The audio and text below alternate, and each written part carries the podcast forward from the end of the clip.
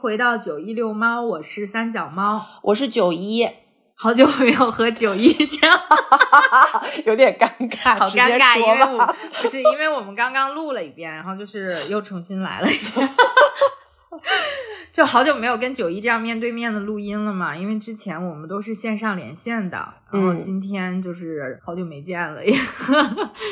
来到了我家。嗯，啊，一起录音，是因为我们俩今天下午一块儿出去看了个剧，嗯然后就一块儿回来了，一会儿跟大家聊一聊我们看的这个剧一起。嗯，这期呢，我们就想做一个轻松一点的闲聊，因为我们两个确实就有一点跟不上那读书的节奏了。是我上次阅读，其实我觉得压力非常大，就是狂最近看。好像挺大的，我们也看了不少书。嗯嗯，嗯，就是我们还是不要做一个全职的阅读 博客，就是冷不丁的来一期这种聊聊最近干了啥的。是的，是的，跟大家分享一下我们生活里面。也不能说为数不多吧，嗯，就是闪闪发光的那些有意思的片段。啊，确实为数也不太多。因为嗯，在去年过去了之后，今年我们也就是逐步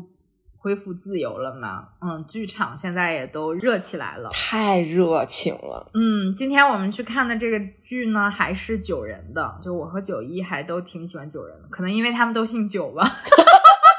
好冷。然后我们去看了九人今年在北京的第一场第一个剧的第二场，啊、这个剧叫啊《四张机》啊嗯嗯，不知道大家有没有看过？下周他们就要演春逝了，然后就要去巡演了。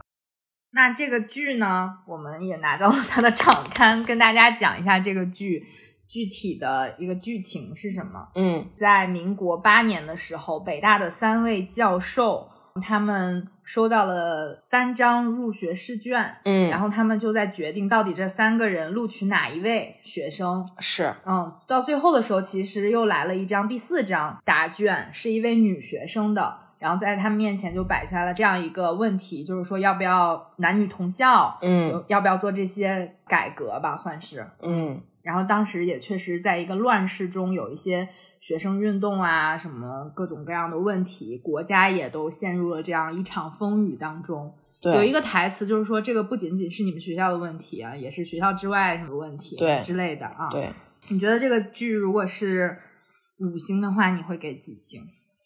我给四星半吧。哇哦，嗯，我给的还蛮高的。哦嗯嗯我可能会给三星半吧。嗯，嗯这个剧应该是我看过九人里面，我就相对而言啊，嗯不嗯太喜欢的一部剧。嗯嗯，但是演员我还蛮喜欢的。我一开始就是选卡司的时候，因为他们是有两个卡嘛，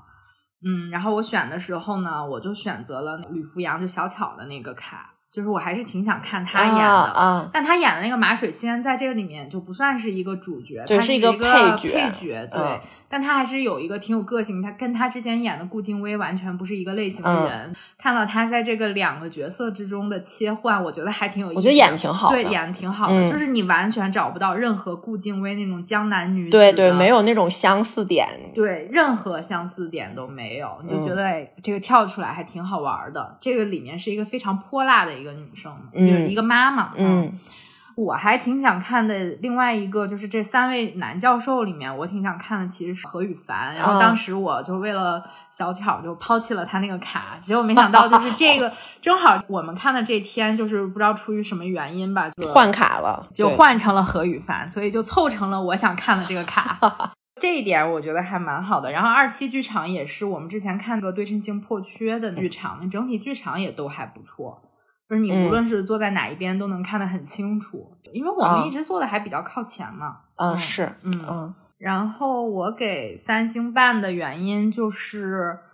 怎么说呢？嗯就是我也理解这个剧情的设置，就是在那个年代，然后三位教授他们决定谁来入学嘛，然后也是在这种就是乱世中这种志士求学的这么一个主题，然后大家都在争辩。其实你争辩的不仅仅是谁入学的这个问题，还有一个破旧立新的问题。呃，关于这个男女平等的问题，嗯其实，在那个年代背景下，他都做出了一些讨论。我觉得是可以跟我们现在的社会，或者说我们现在面临的一些问题是有相似之处，嗯也能引起我们的共鸣的。给我的共鸣有两个点，一个是就是他说我们就是要不断的去骂，这样才能。让那些当官儿的人不只是啊不要假装听不到高位，对，嗯然后听不到别人的疾苦，你只有骂出声来，他们才有可能去听到你的声音，嗯才有可能去解决你这个问题。这是第一，我觉得还比较有共鸣的地方，和我昨天看的那场易支援的报告，我觉得都有这方面的共鸣。根据去年的嗯那样一个经、经历来说吧，就是我们发生在我们每一个普通人身上的这么一件事儿。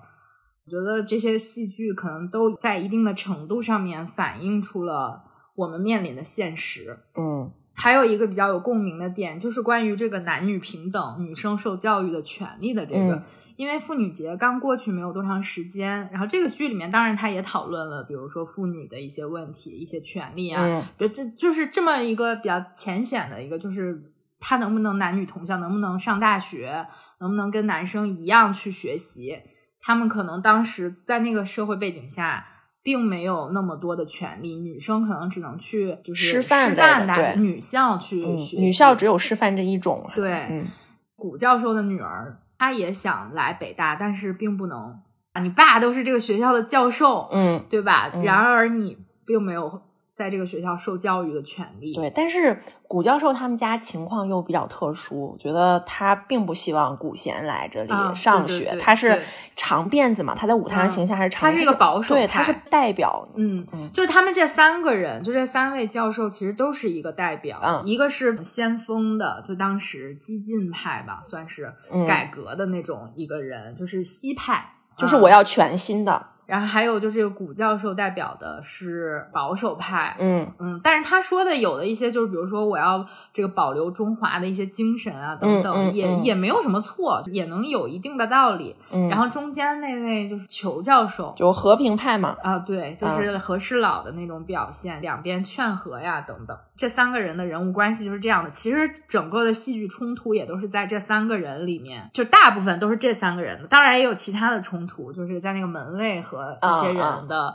嗯关系上面也能体现出来。我说了这么多，但是为什么我给他三星半呢？的原因是。第一，就是在这三个教授这种争执之中、辩论之中，让我看到了一个现实，就是这么多年，其实为任何人，尤其是为女性做决定的人，依旧是男性。是的，转换到现在的任何一个，比如说职场或者开会或者是怎么样这些地方，你看到大部分那些人，他在为你替你做决定，他代表你，但是他也不能代表你，他在为你的命运、为你的前程在做各种决定。就像这嗯三个人，他在不停的辩论。是在那个情况下，你这个剧就是反映那个现实，我可以理解。但是中间有一段我觉得冒犯到我的话，我当时听到了之后，真的就觉得有一点，咦，就是那样的，你知道吗？嗯你作为一个导演和编剧都是女性，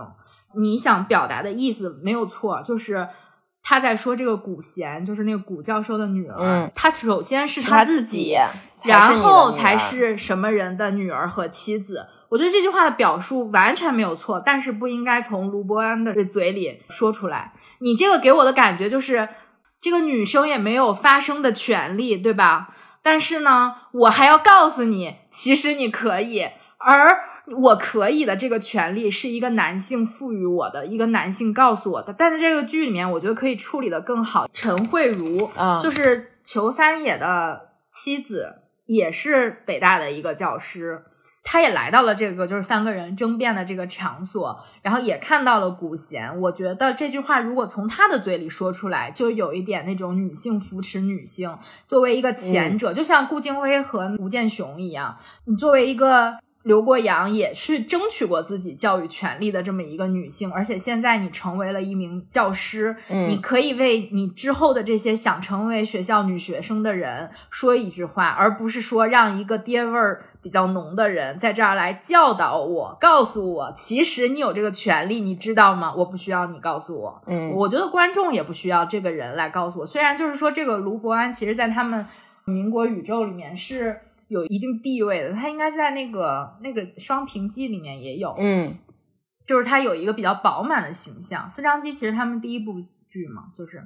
但是我觉得真的没必要，而且这已经是就是二改了，这个剧是一个嗯，他们处理的更好。对，我觉得这里可以处理的更好。我给四星半的原因是因为我觉得它里面讨论的很多问题，嗯放到现在我们依旧没有解决。呃，我感同身受的点可能会比。呃，就是抛开女性的这个女性主义这个事情先不谈，就比如嗯说我们到底要怎么样做，因为你是有不同的思想的嘛，有这种是因为我们现站在队的问题，对我们面临的冲击会更大。放到现在，我们已经进步了，但是有各种各样的呃技术也好，思想也好，我们怎么样更好的为我们所用？不止在那个年代，我们需要讨论这个问题，在现在这个年代，我们依旧讨论不清楚。就这个事情，其实是一个你怎么样讨论都没因为你有不同的派别，因为每个人都有自己想要去、呃想要为自己争取的那个利益，所以你会有不同的派别。我当时也想到了这个站队的问题，因为你嗯在网上的时候经常看到网友在吵。还有就是我们到底怎么样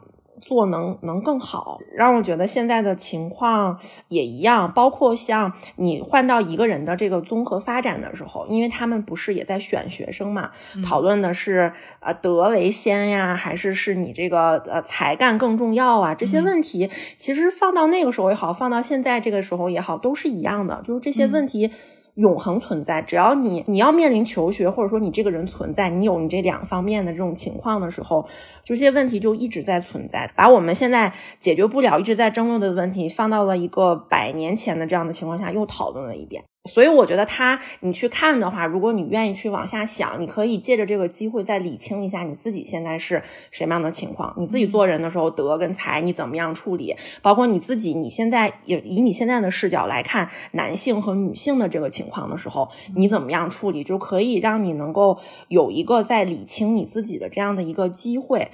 我给他拔高了半星，但是我觉得不太舒服的点是，他整场这种讨论其实有一点过于说教。我有这样的感受，嗯对，就是你很累。其实看这样的，就是你看，我承认它是一个对我来讲是有帮助，或者说我能去想。但是说实话，就是看这样一直在讨论的这样的一个剧的话，就非常累。你如果是放到一本书里面去讲，我可以慢慢看，慢慢想。这个的时候，你就要不停的。对吧？他们四个人四个派别，然后就要每个人就要围绕着自己的观点去不停的说说说说说。他虽然可能想表达的是我们要把自己的话说出来，我们要有争吵，我们才能有真理，有什么什么的，但是从观剧体验上来讲，不是一个很好的、很好的一个体验。嗯，我觉得吵吵吵吵没有觉得我我没有觉得这个不不是一个很好的观啊是观剧体验，就是不是我觉得挺好的，就是说一直在说教，很累，一直在说话。是嗯我我承认他是有一点说教，但是嗯可能就是大家都在争论的时候，我更嗯关注的是，哇哦，这个演员台台词词真棒，就是我很肯定这三个男演员的功力，嗯就是字正腔圆，没有错一处。因为你最近看的有一些剧，说实话，每一场都会有一些瑕疵，嗯这一场是我看的瑕疵比较少的一场。嗯，我觉得他们三个真的很棒。嗯我没有体会到累啊或者怎么样的，就是我嗯可能跟你的关注点不一样。我当时就觉得，哦好，不错，不错，不错，哎，真不错，哎，选的这个何羽凡卡就是好 你知道我中间有一段的感受，就像咱们两个去看那个 讲那，个那个那个那个呃哥哥本哈根，哥本哈根也是三个人，然后在台上有不同的观点在讨论，就中间一度让我有那一场的感受。但是我想在这边岔开一下，就是九人的剧，当然分饰还挺好，但是其实我最推荐的是《对称性破缺》，那个是嗯我最喜欢的一个剧。嗯就是它从时长、故事以及它的讲述方式，还有他要表达的东西，我都非常的肯定。是大家如果有想看的剧，就赶紧趁。早买。对对对我。觉得大家今年看剧热情非常之高涨。但是我觉得今年我就是我给自己定的一个规矩吧，因为今年的戏很多，就是大家也都放开了嘛，所以就是也没有之前那些条条框框，所以你看剧相对来说比之前要自由很多，也不会说就随随便便取消啊或者怎样。那今年其实我看到有这么多的剧的时候，我在想，我一定要有选择的看剧，就不能嗯说一个东西出来了，然后你就说，哎呀呀，我我要去看，很开心啊，又终于能去剧场了。你还是要选择一下，因为你确实有很多你可以看的。你整的一直看，其实那样非常疲惫，你知道吧？对。嗯我昨天还说，我现在要搞一个三脚猫春季双城戏剧节。双城就是在两个城市嘛，一个城市就是北京。其实我已经看了，今天这个是第二部。嗯，昨天我去看了鼓楼西的一之园的报告。嗯嗯，对我自己来说啊，就是嗯我更喜欢一之园的报告。那个从时长啊到它的戏剧形式，我都觉得很好。嗯，一之园的报告讲的是一只大猩猩被诱捕了之后，被带上了一艘船，然后它就一直在自己的小笼子里面。然后他就在想，哎呀，我好想念我之前那些就是森林里的生活呀，我的伙伴呀什么的那些。他就想，我怎么能自由呢？后来他说，我要的也不是自由，我就是要一个出路，我就要出去。我怎么才能走出这个四面的墙，还有一面的笼子这么狭小的空间呢？嗯嗯，他就决定我要学习人，他就先开始就跟这些人打交道嘛，学习人喝酒，学习人说话。这样突然有一天就惊到了大家，哎，说这个猩猩会说你好啊什么的，他就真的就走出了他那个笼子，他就现在选择是去动物园还是去马戏馆，然后他就决定去马戏团。去马戏团才是我的出路，因为去动物园相当于换了一个大笼子，这样的一个故事，就是他走出了这个笼子。后来他就是有一定的这个文化水平了，他还有自己的经纪人，他还有自己的演出等等。但他整个表演的这个方式，不是说像我刚才那样一个先被抓，然后再学怎么怎么样，他是一个倒叙，相当于是、嗯他一上来就在说我这个猩猩已经为人大概五年的时间了吧，嗯那我就跟大家做个报告，来告诉大家我都发生了什么，都经历了什么。他一开始是一个直立的这么一个形象，他是站在那里穿了一个西装革履的那种、哦啊，是先是这样跟你讲，但他还是有一些那些猩猩动作，比如说挠自己啊，哦或者怎么着，然后他还有一点稍微有一点佝偻，就有点像那个猿人，你知道吗？他没有嗯完全直立起来。他就开始讲的时候，就把自己蜷缩在那个笼子里面嘛。然后灯光打的时候，因为他带了一些就是那种像猩猩一样那种肌肉啊的那种啊啊啊啊那种东西啊，就在他身上，就显得他他的上肢特别宽。啊灯光打在他身上的时候，就后面的影子完全是一个猩猩，你看不出来是个人，哦就是一像一个猩猩那样，就是胳膊杵在地上那样蹲在那那么一个形象。哦，真的光做的非常好。单看这一个演员没有什么，他那个光影打出来那个很好，嗯然后他就特别像蜷缩在自己那个笼子里。这个演员的形体超级好，他又会跳，又会那什么，嗯嗯他做的那些动作，就是你就感觉四周那个墙是真实的，但其实啥都没有。嗯哦，我还忘说这是一个独角戏，嗯就是只有这一个演员嘛。现在鼓楼戏在做那个独角戏剧节，就然后他就在讲自己这个过程，就是如何学习喝酒啊，然后如何学习就是人类的这些规则嗯等等，就说我走出了自然，但却变得不自然。他这个台词说的真好，嗯。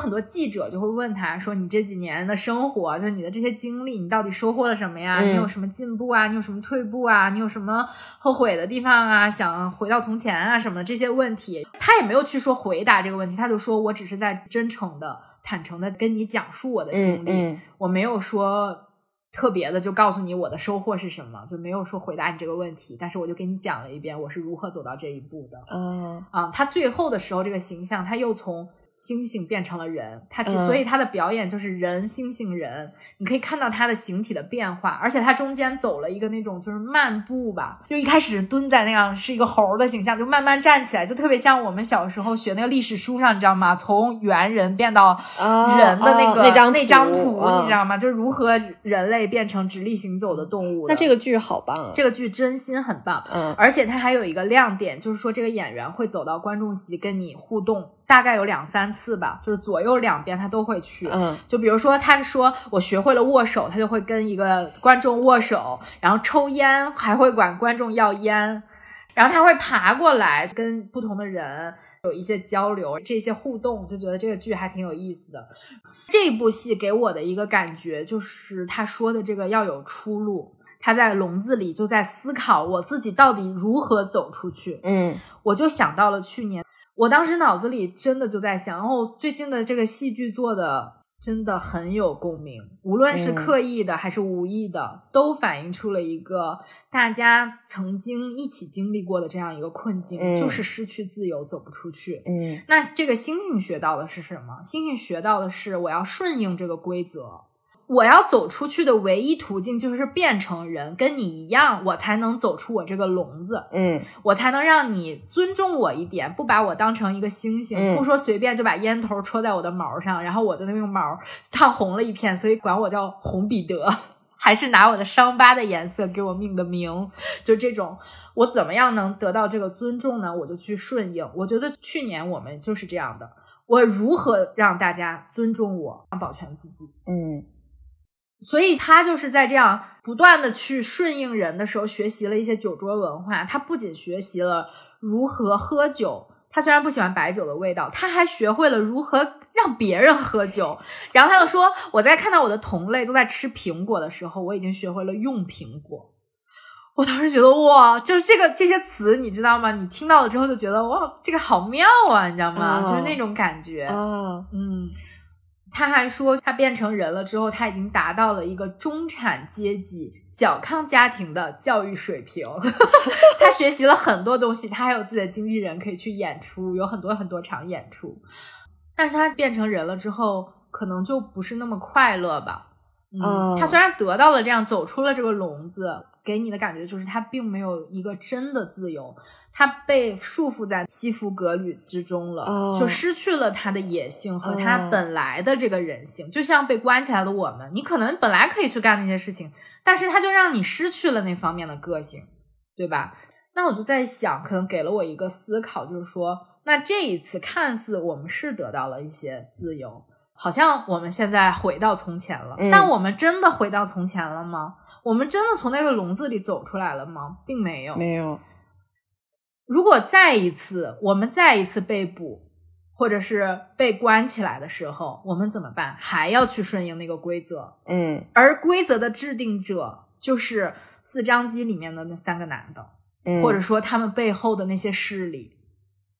永远是这些人在为我们制定规则，然后我们要服从这样的规则。嗯嗯，嗯，这个剧是卡夫卡的小说改的，是卡夫卡的，所以我嗯现在对那个小说产生了很浓厚的兴趣。趣他就跟他那个装在套子里的人，嗯就是一一样的，有一种、嗯有一点有一种一样的感觉，不能说完全一样，但嗯有一点一样的感觉。其实我还想到狗心，给狗换上了一个人人的形象，心让它嗯教他变成人嘛。嗯，就是嗯有这种。这个剧我非常推荐，这个剧我打五星。嗯嗯，而且就整体的它的时长也没有说很冗长，会让你觉得很就进不去或者怎么样的。他只在一个非常有趣的环境里面去表演，嗯嗯嗯而且这个演员真的无论是台词还是形体、嗯都是上等的。嗯我我觉得他肯定看了很多大猩猩的纪录片儿，他太像了，你知道吗？他的那些动作，什么抓狮子，我觉得敲胸脯那些都是非常基本的，就是他的这个胳膊就随便一绕，就像那个大猩猩啊，胳膊很长嘛，胳膊的那种对。状态啊。然后他就会这样搭在自己的身上，啊或者怎么样的，哦，你就看了真的非常棒。这个剧我非常非常、嗯那我有点后悔没有去看这个。我没有去看这个的原因，就是因为这两场戏离的啊太太近了。如果这样的话，早知道我就去看昨天的那个，不看四张机，嗯，下次吧，我觉得他们应该还会再演。后面估计抢票会更难了一点。嗯，应该还好吧。嗯嗯嗯，那就是我们看过的两场剧。其实接下来呢，我们俩下周还都会去看《只此青绿》。哦，对，嗯，《只此青绿》我是二刷了。那聊了这么多戏剧的事情，再跟大家聊聊旅行吧。你看，就是我们重获自由了之后干了啥事？就标题不如就叫这个吧。嗯，我和九一终于再一次走出了北京。除去回家这个，我觉得我们上一次旅行应该是，我是去武汉，啊，嗯，你是去天津，咱俩一起去对对对，天津我没有我没有出去玩对对，对对，没有出去玩儿过。我们真的很久很久没有出去了。那我和九一就先去了一趟大同，嗯对山西大同。嗯，是，呃，我之前去过太原，嗯我还蛮喜欢山西这个省的，嗯因为山西的历史文化非常的浓厚。山西其实也有非常多的这旅游资源，但是它好像之前没有太被重视。对，啊，而且在没有高铁的时候，其实去的挺费劲的，尤其你说去大同吧，有点麻烦。最近几年北京开了高铁嘛，过去就时间就很短，两个多小时，嗯，就到了，坐高铁。对，嗯就是非常的方便。嗯，然后我们也就是说，先从周边游开始嘛，就是循序渐进的开始旅行。你说现在你要一脚给我踢到欧洲去，我也玩不来，太累了，就慢慢进入到之前的那个节奏。然后我和九一就周六去，周日回来，嗯就安排了两天的时间，两也没有天很赶，一夜，对，嗯，好像咱俩从来没有在一起住过酒店，没有对没住过酒店，嗯，没有，咱们俩没有一块儿出去玩过除了去天津那一天啊。对，那个不算，那就是去吃饭，吃饭去了，真的就是去吃饭去了，因为啥也没干。嗯，那我们就按时间顺序跟大家讲讲我们的大同之旅吧，还挺推荐。如果你是在呃华北地区啊，呃，嗯就跟我们一样，还是挺推荐大同这个城市的。我们就是先坐了一个早上的高铁，大概就是中午的时候先到了大同，到了之后我们就直接打车去了古城，呃对，去吃饭的嗯去吃饭，嗯、对。大同给我的第一印象就是从那个大同南站出来，不是打车这一路嘛？嗯。它是先可能是个新城吧，就是他们新开发的那边有很多住宅什么的，嗯嗯，就很像望京，有几个楼确实很像，就是就就是完全是一个立交桥还那个地方的那种感觉，啊对对就跟五环的那个就很像，啊就是望京的那个样子啊、就很多楼都像望京的那些房子。嗯。然后打到古城那边的时候，它又有点像正定，啊，因为那是一个商业区，它对，而且就是这种商业区对古城的这种模式就很像，因为它有城墙啊，进去了之后就是有一些商业街呀、然后做的那些小房子什么，就非常非常像。但是大同应该是比正定要大很多，嗯嗯，对它那个古城会大很多，对城墙真心说实话很像，嗯，他们的模式都是一样的，原来是土城墙，现在我在外面先垒上砖，先给你砌成那种古风的房子，嗯其实嗯那些都是假的嘛。嗯。就原来的城墙就是一堆土，嗯。但是整体大同这个城市给我的印象就非常好，它很朴实，一个是，对而且人都很热情，是嗯是的，大同对自己有一个旅游城市的认知，。对，但是它作为一个旅游城市，它不是宰客的啊那一种，对对对它是那种，哎呀，你来我们这儿玩儿呀，你来了之后，我要对你好一点，这样还想让你再来，让你介绍朋友来，是这种感觉。所以你去就会呃，还挺舒心的。对，感觉很开心。嗯然后你无论是遇到的景点儿的工作人员吧，比如说有一些，或者是就开小饭馆儿的大哥，啊，对，那个大哥真的是或者是呃开出租车的这些人，告诉你还有什么什么地方好玩儿，你也可以去，嗯然后几月来合适，你还可以再来等等。对，就是欢迎再来。嗯，在你一个周末行的里面，它是一个非常合适的这么一个旅游嗯嗯嗯选择，就是花小钱办大事儿那种对，就是你也花不了多少钱，很多景点儿其实都是免费的，比如说预约一下就能去的这种景点儿，而且就是打车呀、吃饭呀都很便宜，而且整体。城市也不大嘛，基本就是那么一两步的事儿，嗯，时间也不是很长，嗯。所以我觉得还是挺适合这种周末游啊，或者是比如说有个长周末可以去一可以下。去，嗯嗯嗯，而且它周边还有很多好玩儿的，比如应县木塔呀、嗯衡山啊，就像他们说的嗯那些，嗯，都在一起。还有那个悬空寺这些。但我和九一这次就是在大同市区，相当于是，嗯外加一个云冈石窟。嗯，其实我们是奔着石窟石窟去的。对嗯，嗯，就第一天我们到了之后，先去吃了个饭。那我们就讲讲这个饭。啊，可以。就这个店叫紫泥三六九，非常有名，你去非常搜。火啊、就是小红书上大家都说好吃。就大众点评也是，其实，嗯，就是他们那儿，我们去了之后，这个店就要排位五十号，啊五十桌，要等一个嗯小时。我觉得在这种小城市来说，它其实算头牌，嗯对，对吧？因为它正好在那个鼓楼那一圈的旁边，然后旁边还有几他们那圈都是店这几个对就是很网红的算是这种网对对对，红店有一个烧麦店，对，然后那边还有就是都是排位比较多的。等位比较多的这么一个，嗯尤其是你在饭点儿去，嗯，但是我觉得在小城市有一个问题，就是它有一个闭餐时间，就你一定要看好。就比如说我们之后去的那个烧麦店，其实它两点就闭餐了嘛，嗯就中午。但像这种网红店，尤其是在那种古城里面的，它没有闭餐时间，嗯嗯然后它就可以一直吃。嗯，嗯，我们去的其实挺晚的了，人还是很两点多，我们都在古城里面转了一圈了，回来才排上。对，嗯，大家都说很好吃，我没嗯觉得、是有可能我们点的菜有问题，对也也不一样，就是因为我们没有点，就是大家说的特别好因为大也也点了几个大家推荐黄米凉糕，然后我们两个都觉得黄米凉糕没必要嗯，对，就是一样的，对。然后后面呢，然后就点了那个，我看那个口碑最好的不是那个风味茄子还是什么炸啊茄子，因为我看到有的人的评论是这样写的，说整桌菜只有这个最好吃，然后我就说，嗯点了这个，呃，，对，那就也还行，但是也没有就是好吃到那个份儿上，油炸的甜丝丝儿的，然后还点了个油面油面，就是一个浇着茄子和土豆汁儿的油面。呃是嗯我我本来油面是山西的特产，我对这个菜抱了非常高的一 期望着，因为我然后因为这是他们的特对产，但是是你你去哪个店 都应该。但是我们比较错误的是，不应该在网红店点这种。你要是去路边的一个小店，应该会非常好吃那个油面。这个油面的问题，我们一会儿再说。对，然后还点了一个水煮羊头嘛，因为我们以为它是类似于一个水煮羊排，就是那种比较清淡的那种，但是没想到它是一个水煮羊头。就它是一个羊羊头，对羊它是头以一个 羊的头的完整的形态给你呈现出来的。端上来了之后，你会看到它的眼睛、舌头，还有一排牙。就这个其实就还好，就我能接受，嗯但是我没有想到他用的这个羊膻味儿依旧这么重。因为你按道理说，他们那边羊应该也还可以，而且你挨又挨着内蒙，你应该用的是那种很清香的那些小羊羔，但是完全没有。可能是因为是头的问题，也有可能啊。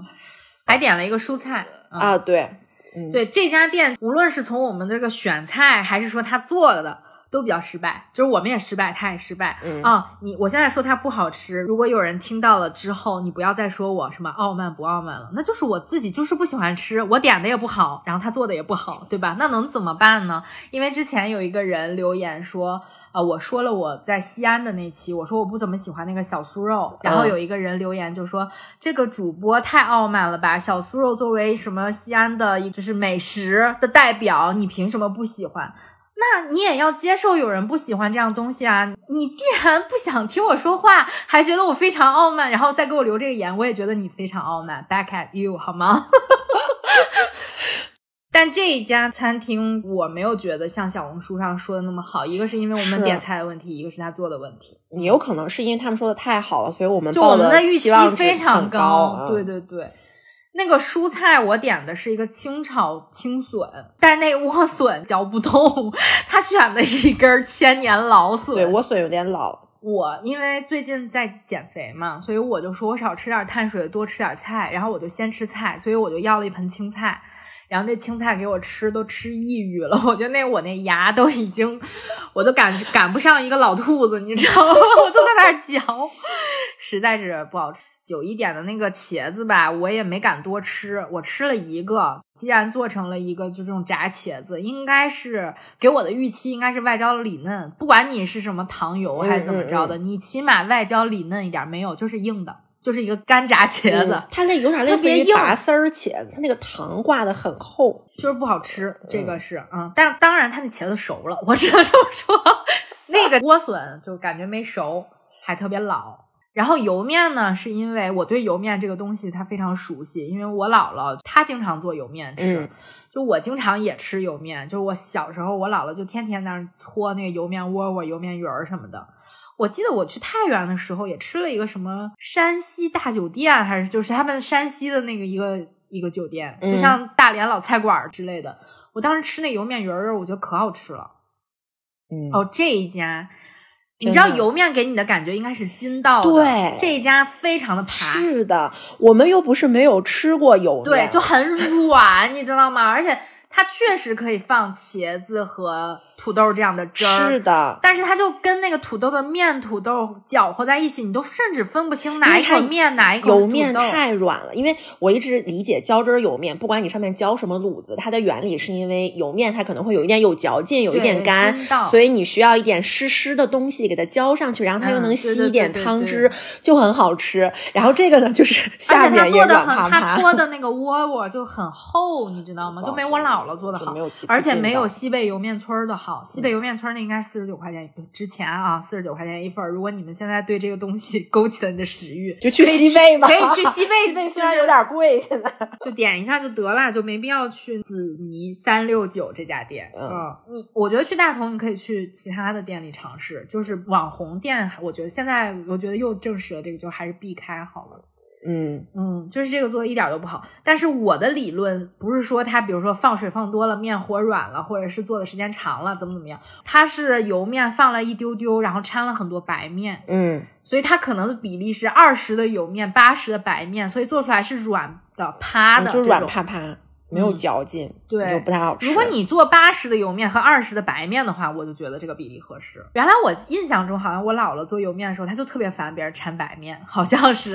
就是能尝出来，你知道吗？它的那个硬度是不一样的。而且之前就是你吃油面是那种生活条件不好，吃不起白面，然后你才吃这些粗粮嘛。现在粗粮贵了，就往里面可劲儿的掺白面，这可真的是。然后那个羊头就是刚刚说的就很膻，因为我是一个不吃羊肉的人。嗯我这次还决定说我要去尝试一下，是因为一个是我之前住在山西的朋友也给我推荐了他们那边的羊肉嘛，嗯就说如果你不想吃那么多碳水的话，你就去吃什么涮羊肉啊，什么煮羊肉啊，什么各各式各样的，也是他们那的一个特色。但这个就是可能我觉得是跟头有关系，而且你好像还跟我说那里面有脑子，啊有，还是很全很全。就是他做的，你知道你都不知道哪一口你你你下嘴了之后它是肉，它是正经的肉，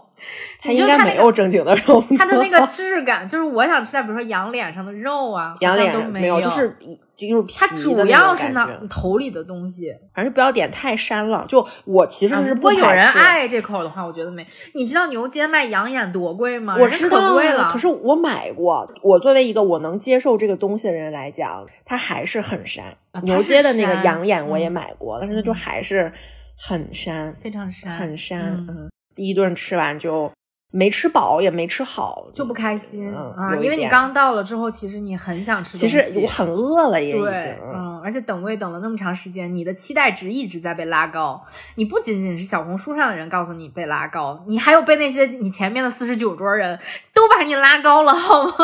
嗯 所以我觉得可能还不如点点黄米凉糕啥的。是。点菜不要学我们，这四样避开了之后，可能会成功一大半。是的，吃完饭我们我就们就去了酒店，我们住的酒店还是蛮不错的，就在那个城墙外面。嗯嗯，它离这些景点都很近，而且比较新，嗯，服务也很好，也不贵，主要是大同整体的这个物价不太高嘛。花很少的钱就能嗯。住到非常好的嗯。酒店，然后下午我们就先去了善化寺，嗯。善化寺还是挺推荐的，也是小杰杰之前去大同推荐给我们的。大同就是有这种辽金时代的很多个寺庙，嗯。这样的古建。你如果看古建，或者是你是一个古建爱好者的话，这些地方都是很有价值可以去看的。嗯嗯华严寺啊、善化寺啊，这些都是大家推荐的嘛。但是善化寺不收门票，对，善化寺直接进就可以。嗯，而且它的那个布局整体来说也都是传统的那种中规中矩。嗯，因为我们其实说实话，对比如说佛教啊，或者是对古建呀、只有非常非常浅显的理解。嗯也可能就是在这几年，比如说看一些展啊，就是敦煌的一些石窟啊，或者是稍微可能看了一丢丢那个书，或者去之前做了一些些的功课，啊，你觉得我应该去看看，跟我们在北京看到这些清朝的寺庙的是完全不一样的一个形制。嗯，嗯我去善化寺的感受，就虽然它里面的壁画是后面画的，嗯但是就说明那个时代的寺庙是会满墙彩绘壁画的。嗯，我感觉我之前并没有看到过很多那种颜色很艳丽的满墙彩绘，大殿后面有，这个是我嗯觉得有一点，嗯，给我一个比较深的感，说明他们那个时候的寺庙就是那样子。你为了跟信众传播也好，或者是怎么样，就画的很很多。对，其实就是佛教的这些彩绘画，它有几个不同的主题嘛。嗯就是像什么说法图啊，就是你说的刚刚那个，就是在那个壁画上看到的，还有一些五岳图啊这些，嗯，你可能在不嗯同的、就是佛教场所你都能看到，就宗教场所嘛，嗯嗯它就有一点像，如果你对标到国外的艺术的话，它可能就对标到一些，比如说教堂的祭坛画呀，嗯或者是一些嗯湿壁画呀、嗯等等，嗯就是我们能看到的。其实它的作用就像你刚刚说是一样的，对，是。因为你面对的是普罗大众，大众的文化水平相对来说比较低，嗯不识字，那你不能再传播这些经文或者怎么样的时候，嗯。你只能通过这些图像的形式向大家宣传你这个宗教、嗯。以及它的就它的规则或者说它的教义吧，等等，让大家来服从你们，就是这么一个方式，讲故事的一个方式。因为我之前就是 我那个敦煌那期也没做完嘛，又 Q Q 都 Q 了好几期了，就是。因为我我是从那个敦煌那个展开始的，嗯，二一年的时候，故宫开始做了一个敦行故远的那么一个展，当时我第一次去看的时候，啥都看不懂。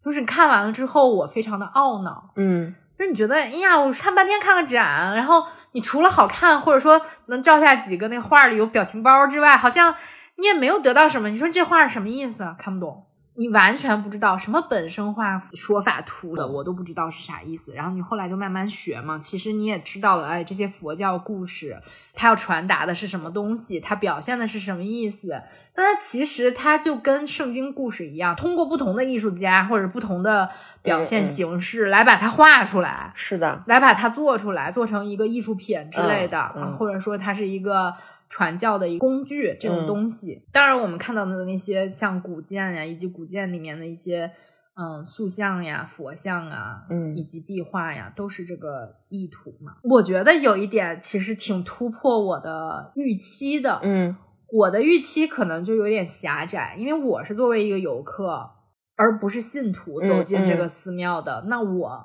除了说以我所能来尊重宗教场所之外，我能做到的就是去观赏这些东西，嗯，然后我就假设其他的观众跟我一样，也是去看这些东西的，但不是，它其实还是一个宗教场所，你也可以去拜佛。这一点当时对我的冲击还挺大的，我觉得啊。然后第二天呢，我们就去了这个古城最那头，我觉得是最北边儿，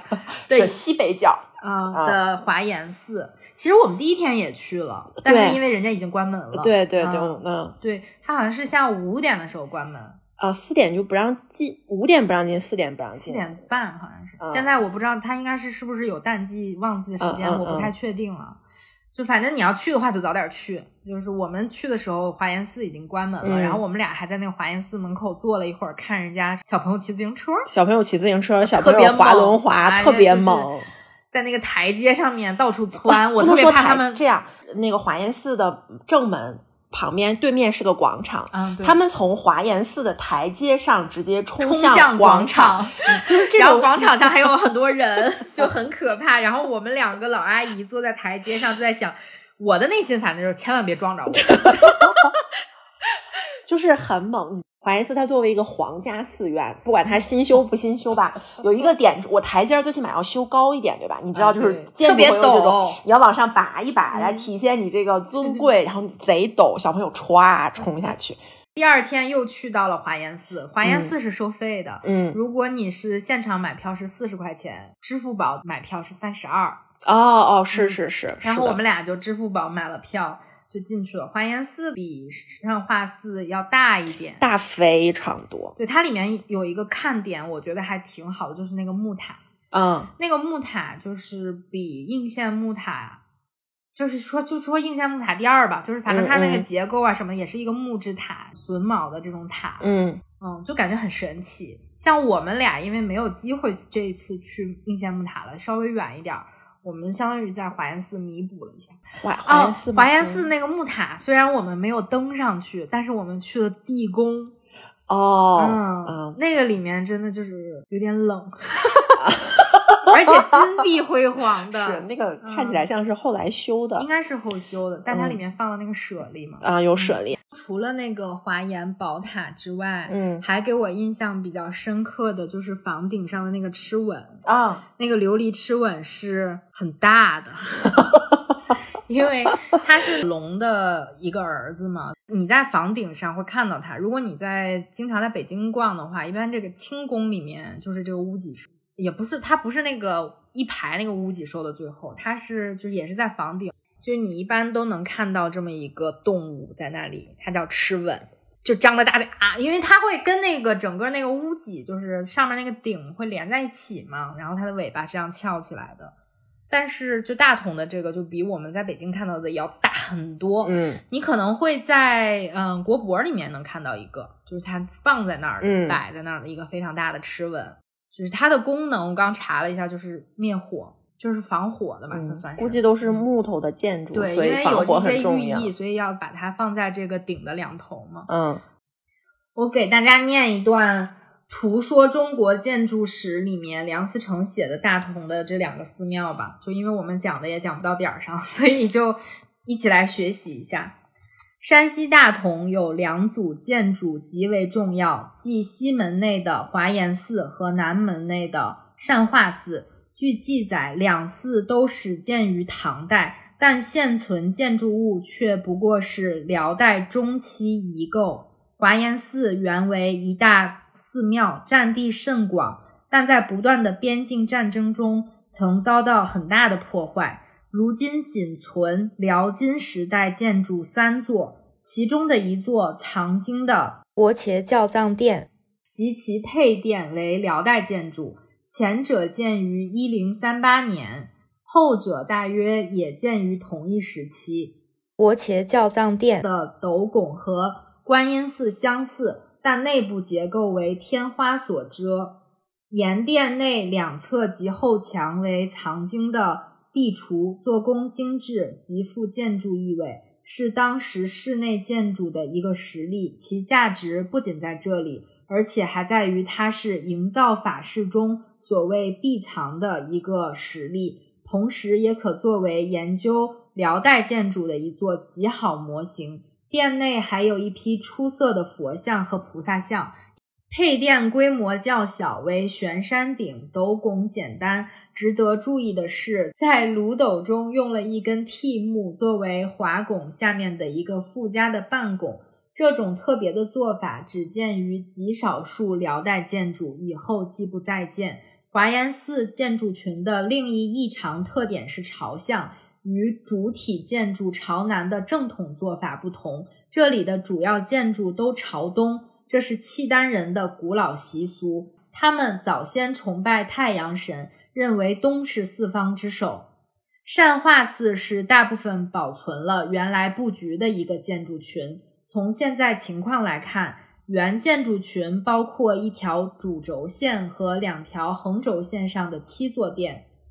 整群建筑。原先四周有长廊围绕，但现在已毁，仅存基石。七座殿中只有两院一侧的一座阁楼被毁，其余六座仍是辽金时代原物。各殿之间的走廊及僧房已不存。六座建筑中，大雄宝殿及普贤阁属豪晋时期。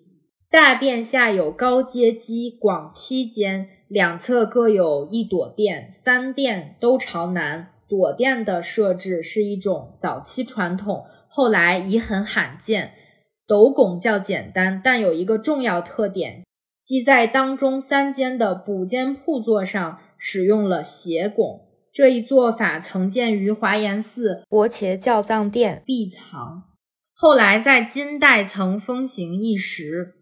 普贤阁有两层。规模较小，结构上与独乐寺观音阁基本相似，也使用了斜拱。以上两座建筑为辽代遗物，确切年代已不可考，但从形制特征上看似应属十一世纪中叶。善化寺前殿、三圣殿及山门属于下一时期。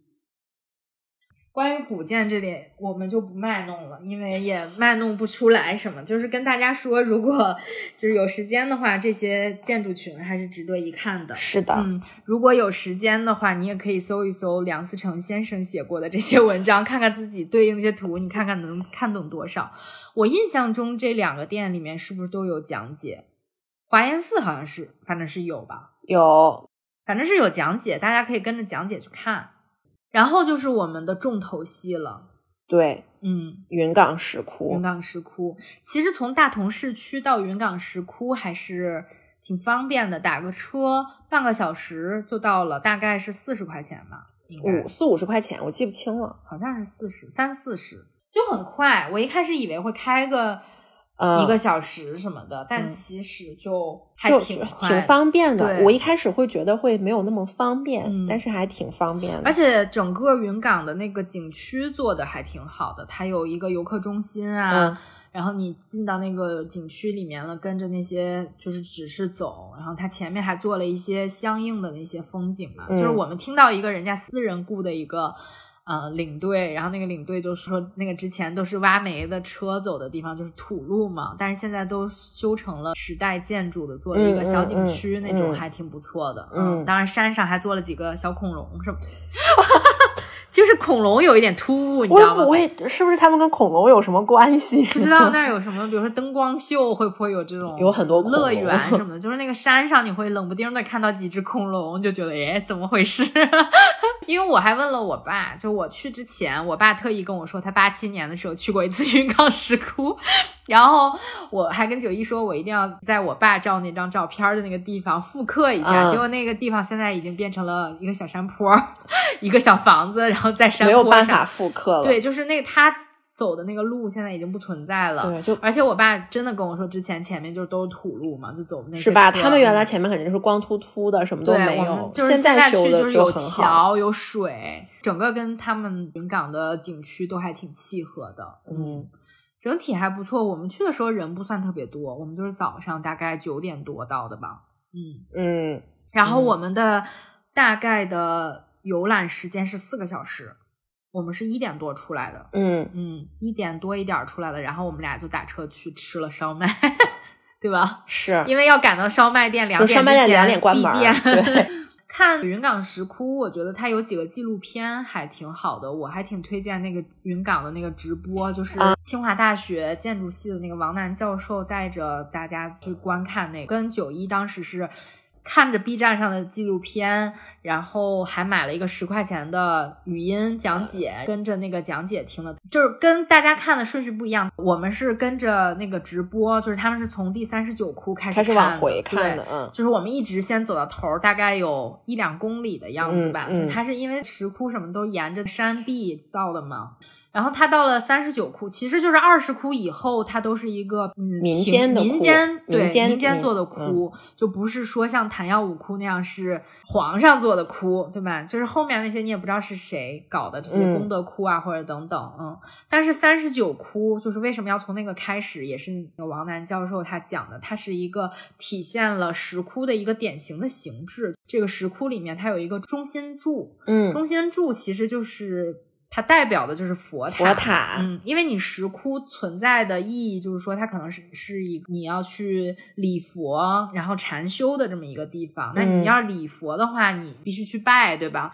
有一个中心柱，它代表了这个佛像、佛塔的时候，就是说你要顺时针绕着它一遍一遍的嗯走，然后你才能诚心拜佛嘛。所以它是一个典型的这样一个形制。很嗯多窟里面都有中心柱，我们在之后参观的那些窟里面也看到了。嗯，三十九窟其实是一个容易被大部分游客忽视掉的这么一个，因为它在最后面对，一个是它在最后，还有就是大家看完昙曜五窟了之后，就觉得哎，那些一听是民间窟，就是咱们就不去看了，可能就略过了。但是我跟九一还是就是先看的那些，嗯，那是第一个冲击比较大的一个窟，而且它保存的比较好。就其他的窟，你会看到，比如说它它比较浅，或者它挖的比较小，嗯你就会看对，就风化侵蚀的那个挺严重的。就是比如说那些佛像，它已你已经看不出来了是一个什么样子，你可以看到风的作用，一条一条的，大自然的作品。但是三十九窟其实它还是挺大的，里面也比较高，那个中心柱做的也挺精美的，挺精致的。嗯看那个纪录片，他也说嘛，他是怎么着一步一步从印度这种西，方能看到一种文化的融合，对对对，嗯，一步一步发展成成为我们中国中原地区佛教的这个中心塔的嗯形制。然后它有比如说这个一斗三升啊这种人字这嗯种顶啊、这种。就是你可以看出来，它的建筑形式其实是中国的建筑形式，就不像印度佛塔那种圆圆的顶或者是一个尖儿那种东西。嗯，嗯，就感觉我记得他们说，就是你刚进来的时候，就是呃，印度怎么做，我们就照着怎么抄，然后后来就逐渐融合了我们的一些审美，我们的建筑形制，然后你就嗯会、就跟国内的情况就是一越来越像，后来就一模一样，就完全按照我们的来做了。对，然后我们就从三十九窟慢慢的就走到了二十窟嘛。其实我觉得从三十九到二十这之间的那些窟，虽然它是民间窟，但是也有很多的看点。可以看到，比如说它那一个佛龛里面其实是双佛的一个像，嗯，我觉得还挺有意思的。或者是你会看到一些这一边是风化完了就侵蚀的很严重，但那一边它可能是被风的那一面又很精美，然后你就可能会去猜想，哎，对面的那个面儿会是什么样的。而且它的一些洞窟里面嘛，嗯，它虽然是挖的一个一个，但它可能有一边，比如说这个山体的一些倒塌呀，或者怎么样，它会有一些洞。就是虽然这两个窟它不连着，但是可能到现在你看到它有一点点连着了，就透光，你能从这个窟里面看到另外一个窟，就觉得还挺有意思的。它给你产生了一种空间的美感，你知道吗？你从这个洞里面能看到另外一个窟里面的那个佛像，是是有这种透视的那种感觉。而且就是云冈石窟里面有很多的鸽子，鸽子在这个石窟里面已经筑了巢了，你知道吗？鸽子窝，你捅全部都是鸽子窝，你就会看到有的鸽子在里面睡觉啊 什么的，就觉得还挺有意思的。虽然你这是一个之前诚心礼佛的这么一个地方，或者是一个建功德的这么一个地方，但是你依旧没有这些小动物出入自由。然后我们就走到了那个昙曜五窟嘛，其实昙曜五窟就是它时间也是比较久，最早期的一部分建筑群，嗯，然后它这佛像的整体的体量也非常大，就是大，特别大，特别震撼。对，大家如果没去过云冈，就能看到那个大佛昙曜五窟这个地方，对，那是他们的标志性的一个画面。而且就像那个二世窟，它因为它之前其实那些佛都是在内室里面的嘛，嗯。但是它因为山体的倒塌呀，怎么样？它现在就露出来了，露出来了之后就感觉更扑面而来了，成了一个最标志性的代表的。但其实最大的那个佛不是二十窟，嗯嗯，就这是也对，但是它露出来了，所以大家能看到的感觉起来它就是最大的。佛造像的风格嘛，就是我们之前看那个纪录片里面，呃，王楠教授说的，主要是两种吧，就一个犍陀罗风格，一个是基多风格。嗯嗯，在这个里面可能都有体现，就是在云冈石窟里都有体现。犍陀罗在最近故宫三月份刚开了一个犍陀罗展。嗯，就有很多很多的佛造像可以去看，是在故宫的文华殿。嗯嗯，反正要预约的话，因为之前我还挺想去看那个文渊阁的嘛，但是就一直关闭的状态，因为它没展的话，一般就会把呃文渊阁那边关了。嗯，所以现在有这个展，你也可以顺便看一下文渊阁这个建筑。犍陀罗的那个风格特征就是说，他的头发是那种希腊式的卷发，然后人都是那种就是长得一看就是西方人的样子，嗯，那个面容就有点那种，比如说高颧骨、高鼻梁啊那种感觉，我觉得啊是那样的。然后他穿的那个衣服就是衣纹是凸起来的，嗯，是那种长袍。哦，嗯，我觉得我印象中在云冈石窟可以看到三种。不同的衣服，一个就是这种犍陀罗风格的这种长袍，然后还有就是基多风格的。基多风格就其实就是印度本土的那种佛造像，然后你看到他的头发就是那种螺旋的那种罗发。一个圈一个圈的那种感觉啊，穿的那个衣着就是有一点，它有个词叫“曹衣出水”，就是像那种很垂坠的那种感觉，就贴身，你知道？对对对，就像一个人从水里出来了之后，你的衣服都贴在你的身上，面泛起涟漪的那种一棱，你就会可以看到，你就看到那个佛像的时候，你就会觉得。给你的感觉就是这个衣服贴在他身上了，很坠的那种感觉。嗯，还有一种就其实就本土风格，就是那种宽衣啊，宽袖的那种，它叫包衣博带啊，嗯，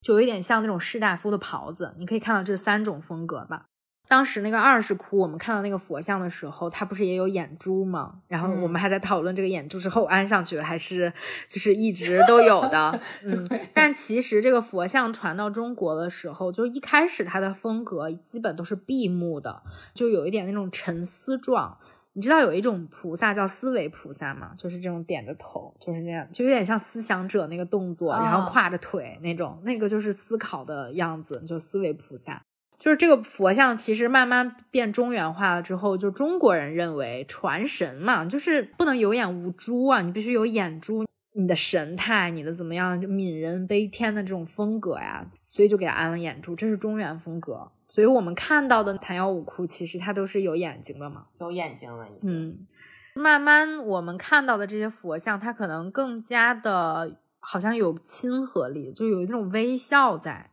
就是它慢慢变中原化了之后，我们当时在第五窟、第六窟里面看到了有一个微笑的菩萨，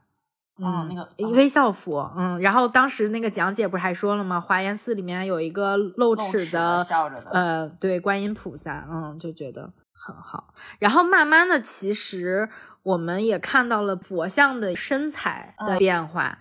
我忘了是在哪一个窟里面，就是它那一墙全是佛像，然后那个讲解就说说你可以看到不同的佛像，其实比如说他的身材不一样呀，或者他风格不一样，对，说明他是在不同的朝代雕的嘛。有的这种比较瘦一点的那种，其实就是慢慢的往那个南方的形象去发展了。就有一点消瘦，有点溜肩那种，很轻薄。尤其是你可以看到飞天的样子，就是我当时看那个纪录片的时候就觉得很好笑的一点，就是王楠教授他就一直在点那个飞天，就有的飞天你一看就胖乎乎的，好像就是减肥没成功，飞不上去，还在努着劲儿的往上拔的那种感觉。他还是原来的那种胖飞天，然后一步一步的。呃，发展之后就变成了一个清秀的，嗯，这种飞天的形象，一直到敦煌的时候，你看到的那些就是感觉非常的轻盈，给你的感觉就是你看到这个画或者是看到这个像的时候，你就觉得这个飞天就是应该在飞在天上，就不像是那种胖胖的感觉很努力。对，嗯，而且他那个佛像有的感觉也很壮实，对，不是也不是胖，就是他修的大腿跟小腿都很粗壮。其实就是一个风格在不。不停的演变嘛，我觉得石窟就是给你的那种这种看到的这种不同的风格、不同形制的，就还挺有意思的。对，你可以看到它这种时间上的推移，或者是之前看敦煌的那个也是，就是他会说，呃，比如说这个窟啊发展到宋朝的时候，那我宋朝就崇尚这种，比如说千佛，就画的这个千佛的壁画，我就把之前唐朝那个遮掉了，嗯，等等。它其实在一个地点，它是有。不同的演变的，他可能这个时候兴起了什么，他就把你之前的抹掉，然后再盖他自己喜欢的这样，直到我们看到清朝那些乱七八糟就不好看的那些，就觉得哎呦我天天爷呀！再往前走，其实我们就看到了。在那种木质建筑里面的，对，那木质建筑肯定是它后修的嘛，就相当于是个入口啊。它的那个窟都在里面，有双窟啊，比如说五六窟，嗯嗯，九十窟这种双窟的存在，因为它共用一个前室。我最喜欢的是第六窟和第十二窟。第六窟是那个很大的那个吗？第六窟是讲故事的那个，有很多故事，就是哦，想起来了，对这些佛教故事吧。总之，你是可以在不同的地方看到的啊。嗯，而且那也是有一个中心柱，然后你进来之后，对，你是围着它那样走一圈，顺时针这样走一圈，你可以看到那些中心塔上面有它雕的那些故事，壁上面也有不同的故事。这些石窟都是彩色的，就跟我们看的那个露在外面的不一样。对，可以看到它原本或者说后期被涂上的那些颜色，颜色非常艳丽、鲜艳。嗯，他们当时那个年代的颜色也不是很多嘛，基本就是这些矿物质提取啊或者怎样的。红的、黄的，还有蓝的那种颜色，嗯，蓝的都不多，基本是红色，因为蓝色很难搞，嗯嗯，就是那种肉粉色。其实我还在另外一个地方看到过这种肉色，你知道吗？就是那种肉粉色，就是在佛罗伦萨的修道院里面啊，它其实就是湿壁画，它有一点点像石窟，所以为什么我总觉得？就是我们中国的这种，比如说佛教的这些石窟啊，或者是寺庙呀，都可以对标到西方的一些类似的宗教场所呢。就是这样，圣马可修道院里面那个应该是我在佛罗伦萨最喜欢的一个地方。因为我去之前先看了一篇公众号还是怎么样，然后就说里面的壁画很好。为什么我会说我觉得它非常的像石窟呢？因为它这个修道院里面有不同的，相当于也是禅室，你知道吗？也是你。进修的这么一个地方，他学习圣经的这么一个地方，然后它也是每一个都是一个小屋子，嗯，然后走进去了之后，它有这样的湿壁画，一个屋子一个屋子的壁画也都很小，就像一个窗户一样的那种形状，画出了呃圣经里面的故耶稣的故事嘛，就像他的生平一样，一页一页这样翻过去，就有一点像第六窟，你知道吗？他也是在嗯讲这个嗯佛教里面经典的这些故事。嗯嗯，嗯，他怎么样出生，怎么样结婚，怎么样逃出怎么样皇宫，怎么样成佛。对对对，如何决定我要放弃尘世红尘的这些东西啊，成为神明，就有一点点像。然后那个里面其实他用的那个颜色也是很难搞的，金色和那种粉色，啊嗯，当时不常见。当时那里面有一幅天使报喜，很大，天使的翅膀就是做的特别特别的好看。如果大家有机会去佛罗伦萨的话，我超级推荐，四欧当时一张门票，还是三欧，我忘了，特别值，就特好看，里面没人，而且。但是你不能走进那个房间，他也是在那个房间，就像我们这个石窟一样，在前面给你哦拦着，拦个 拦一个栅栏那种，然后你就站在这个位置看里面，特别特别的像石窟。它们的作用简直就是一样的，在里面 画的东西其实也是非常类似的，嗯主嗯题其实是一样的。对，那个颜色也就很像这个第六窟，就是这种黄色和粉色的主题的画，嗯很好看。我还挺喜欢，就是中世纪这种安吉丽克的画。然后还有一个我比较喜欢的就是十二窟音乐窟，那里面嗯你可以看到什么天宫乐伎呀、然后有很多这种，好像看的特别活泼，你不觉得吗？嗯嗯就是你看到了之后，就是全都是飞天，然后他们都在拿着乐器表演，对，嗯有大有小，门上也有，不同的地方都有啊、就觉得很热闹。嗯而且它那一墙真的是非常满，就是特各种各样的。热闹这个词都不足以形容，我觉得是人就挤人感简直就是在开春晚，就是你不觉得哦吗？，就是春晚大型哦，不对不对，就是跨年音乐会，呃，就最后面那个难忘今宵，所有人挤在一起，对对对每个人都要上台，那个里面的乐对伎就有那么多。超级多，那个也是很好看的一个窟。嗯，我们这次没看到第十窟，但第九窟也看到了。第九窟里面有不嗯同的建筑形制嘛，就比如说有希腊式的那种门柱、呃柱子啊嗯或者是什么各种西方传进来的那种建筑，以及中国的这种房顶啊，嗯或者是很融合。斗拱啊，嗯这种就很中原的这种建筑，你可以在里面看到，嗯，很有意思。就是石窟给我的感受就跟大同给我的感受很像，它非常融合。因为你就嗯在那个大同的古城里面，你看我们说了有华严寺、善化寺，但它旁边还有道观、嗯清真寺，然后教堂，对它们是全部挨在一起的。我当时是不是跟你说，我觉得特别像格拉纳 达的感觉，是，然后但是你到石窟里面，你就是也是这种不同朝代，受到不同国家的影影响时间的影响，它有慢慢的演变，你可以看到它那个时间的痕迹。对，它就是那样在一起，所以就是嗯感受非常的一致。对，那你会感觉到这是一个文化冲击和融合的融合对地方嗯你会看到它的一个交融，或者它时代的一个变迁，嗯都留下了一些印记，还就嗯觉得挺好，挺有意思的。嗯嗯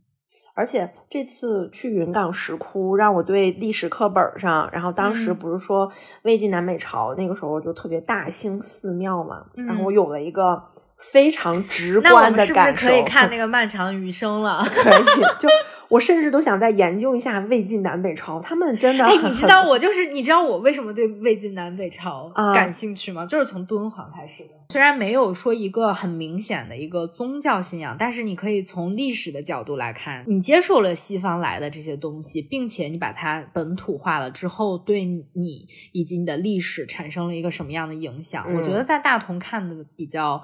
明显很直观对，非常非常，直观嗯。往前倒，说实话，比如说之后你要去洛阳呀，或者怎么样的，时代越久，或者说西安这种，你留存下来的东西越少，因为它经历了更多时代的变迁。就比如说你明清吧，你现在在北京能看到多少明代的建筑，还在会被清朝的都推了呢，对吧？就是你现在看到的很多都是清朝的东西，是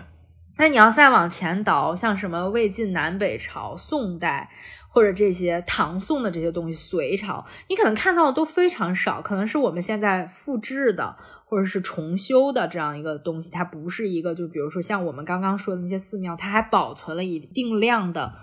古代的这些东西。嗯所以我觉得它的价值在这里，你保存了这样的一个东西，嗯还能呈现在你面前给你看。就很棒。我觉得我们这次大同好像整体就都不错，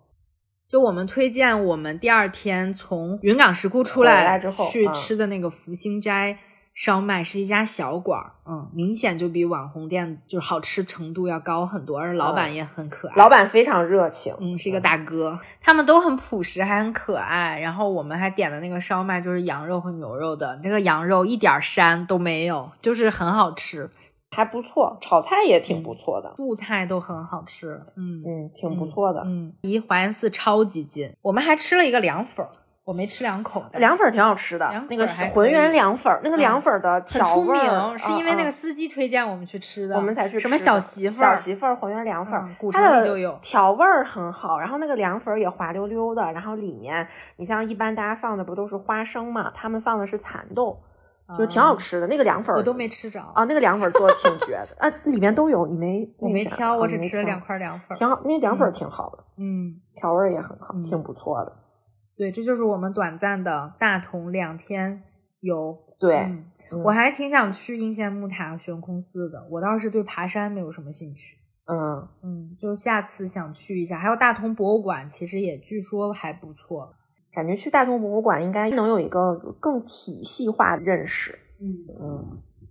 那我们这期节目也就差不多了吧？嗯，下一期我跟九一想跟大家聊一本书，叫《饥饿：一部身体的回忆录对，这本书我们两个已经开始看了，就嗯还还挺不蛮好看的。》。嗯嗯嗯，如果大家想看的话，也可以跟我们一起看。是的，是的。如果你想订阅九一六猫的话，可以在小宇宙 APP、喜马拉雅、苹果 Podcast 搜索“九一六猫”，然后订阅我们。我们的小红书账号“九一六猫”同名的，也会同步更新我们的读书笔记，也欢迎大家的订阅。拜拜。拜拜。